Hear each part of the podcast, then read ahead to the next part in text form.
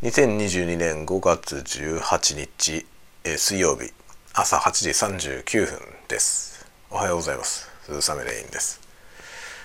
本日はお休みを取りました。有給休暇。取りました。というのは今日はね午後、えー、小学校の教育相談があるんですよね。でも教育相談って、えー、1人に対して10分しかないの。10分だからまあ兄弟2人分ね。やってきても、まあ、学校行って帰ってくるところまで含めても多分40分ぐらい。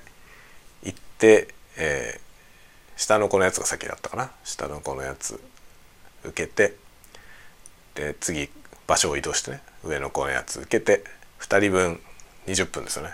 やって移動とか全部含めても、まあ、30分から40分ぐらいしかかかんないんでまあ普通のね普段稼働日で中抜けで行っても全然いいんですけど。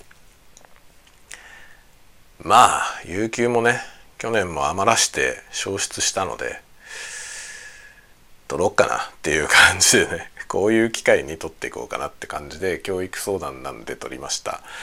ので今日はお休みなのでちょっとね部屋を片付けようと思っています。あまりにもぐっちゃぐちゃだから部屋の片付けをしようと思うんだけどさ腰が重いんだよな。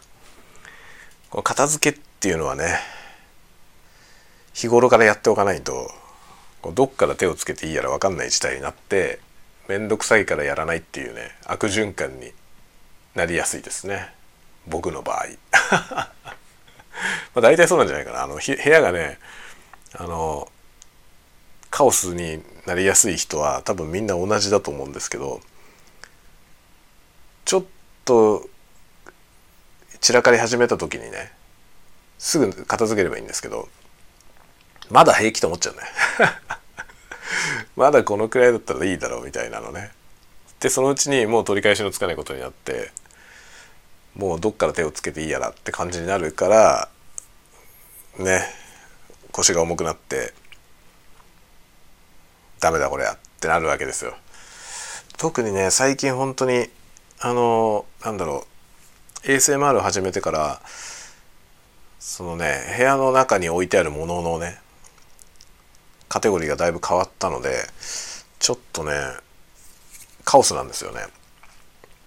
日常的に小説を書いていた時の装備がね今まだ部屋の中にいっぱいあって辞書とかね そういうものが大量に置いてあるんですけど今そんなにねそんなにそんなペースで小説を書いてないのでむしろどっちかというと ASMR をやってるからそっちメインの部屋に少し変えようかなと考えております。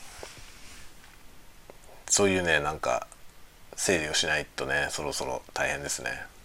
この間本をね大量に処分したのでそれによって少しね家の中はね片付きましたけどもともとでも本はね自分の自室にはあんまり置いてなかったのでおお長いよねこの音ね。これあのあれです。マキタの掃除機のバッテリー。マキタの掃除機って電動工具と同じバッテリーなんですけどね。そのバッテリーが充電が完了した時の音です。まあいいや。